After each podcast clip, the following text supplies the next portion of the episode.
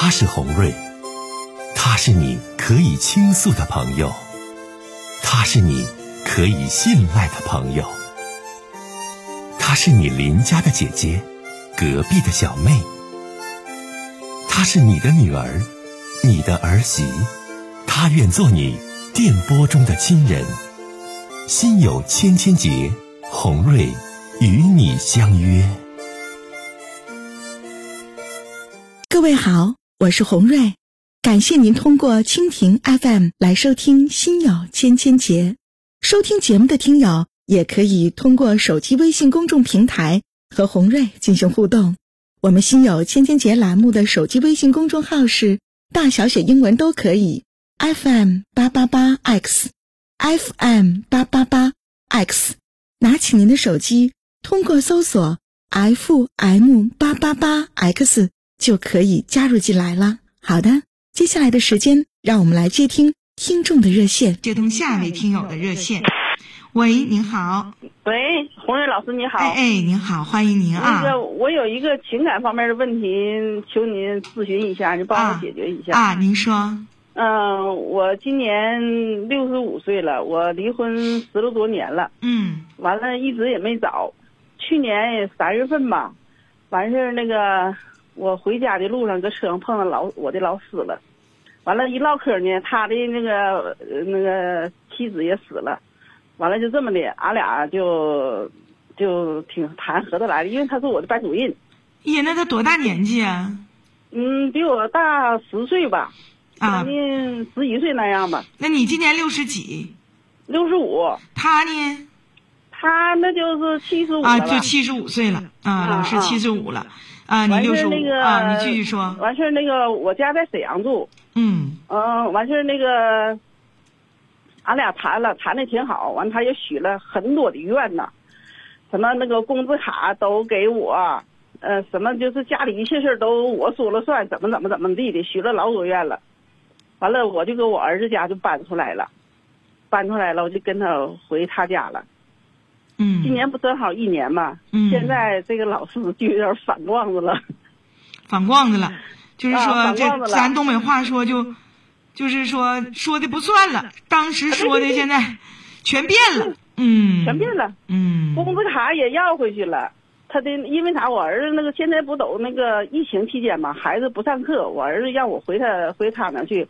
给他看几天孩子，嗯，啊，这就什么什么以前说的话都不好使了，都不好使了。完事现在就说把我房门，把他家的门钥匙都给我要回去了。完了，我就说，我说那咱俩的问题怎么解决呀？他说的那个，嗯，那个你也好好想想，我也好好想想，就这么的。我现在离开离开他家已经快一个月了，他一个电话都没有。我现在在在这方面挺纠结的，我就不知道我该是继续往下走啊，还是不走啊？那你说钱他完全控制过去了，他原来说的工资卡都给我，其实他给我的时候，俺俩也是同时买菜，同时都他都那个就是目目目在目吧，就什么东西花的他都心里有数。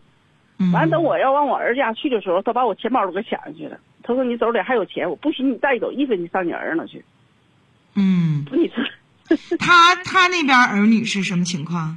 他儿子那个四十多岁了，完也没结婚，但是条件相当好，和他不在一起，在南方。啊，孩子在南方，就这一个儿子在南方是吗？对对对对，嗯。哎呀，其实这位阿姨，那你现在你继续，你觉得能继续下去吗？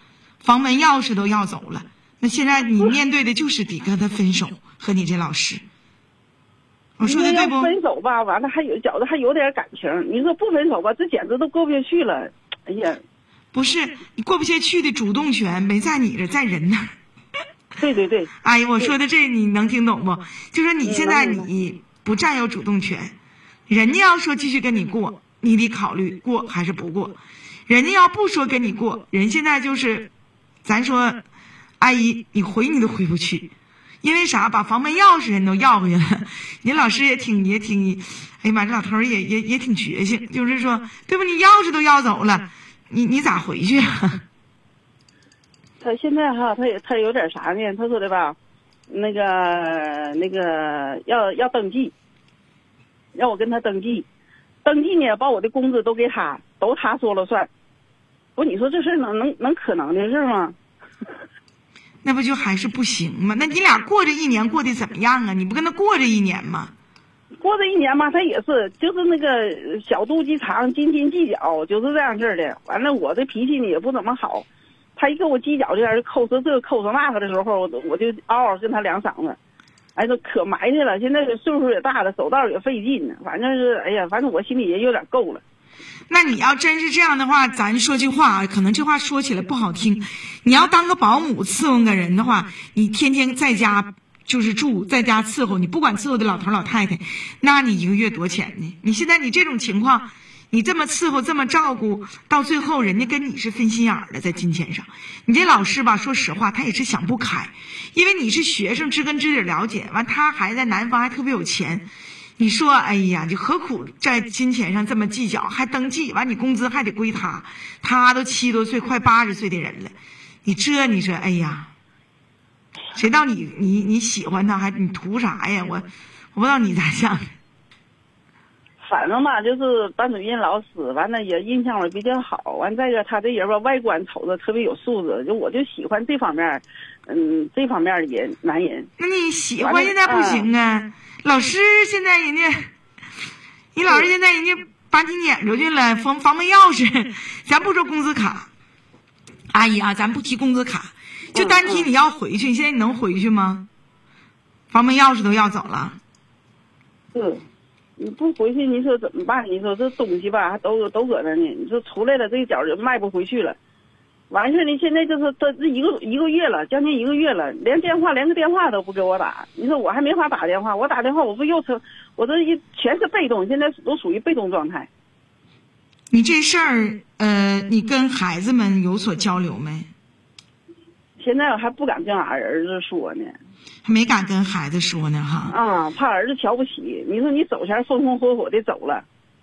完了，现在你要现在你说你弄的，现在你又没没有家可归了，人家儿子人家他我走了以后，这儿子人家房子都都改造了，根本就没有他住的地方。现在他回去，他和和孙子都是上下铺住的，哪有地方啊？你说？那你哎呀，你多难呢？那你不行上敬老院吧？自己，我不是说说敬老院一提就像挺惨似的，不那意思。真的，你有个归宿，有个地方啊。你现在自己。就像你说的，你跟那老师恋爱一场，相当被动。可能他也看出来了，你无处可去，搁儿家也出来了，所以呢，人家人家老先生人也拿走你一把，人现在也不找你，也不给你打电话。嗯嗯，对。完了呢，也不吱声你说你咋回去？你回去不就是都妥协了吗？完你还得照顾他伺候他，你回去的妥协是啥？你回去的妥协就是工资卡就给你了。啥都得听你的，只要你你认不认呢？阿姨，你要认吧也行。现在是认同我也委屈啊，我多委屈啊！完我也跟他摊牌了，我说的你要是这样的话，那个他还顾及面子，因为啥呢？酒席也摆了，嗯，亲戚朋友都借都认识了。现在要是黄了的话，他那边就特别是他那边面子过不去啊，这同学之间面子都过不去，都知道同学都请了好几回客了。您说现在就这么黄了，他也过不去，这我也过不去。那你真的，阿姨，我给你点建议，你还是跟你老师得见面，面对面，敞开心扉的谈谈这事儿。那你说谈吧，完我也跟他说了，我说要不咱俩都顾及面子呢，就是先以保姆的身份存在，你给我开支，我还照样伺候你，外表看咱俩还是住在一起。完了呢，他不干，一分钱不想出。完了呢，就要就要登记，要把我的工资全都他都占有。你一个月开多少钱呢？我一个月开两千多块钱，他开四千多呢。你要这种情况，阿姨你就争点气。咱要回儿家回不去，咱要两千多块钱，咱就上敬老院先待着去。可敬老院也不是说限制自由，出来打打工，或者将来再遇到合适老头再说。他要是这样，你老实就说就没有商量，你回来工资你就得交我。现在要控制你。你要是这么不痛快，你都六十五了，阿姨，那还不如自己上养老院一待呢，敬老院一待呢，因为你能动弹，你啥都行，挺自由，挺开心的，多好啊！你何苦这样呢？因为你不快乐呀。你跟他在一起，现在人老头人家不给你留有余地，这我听明白了。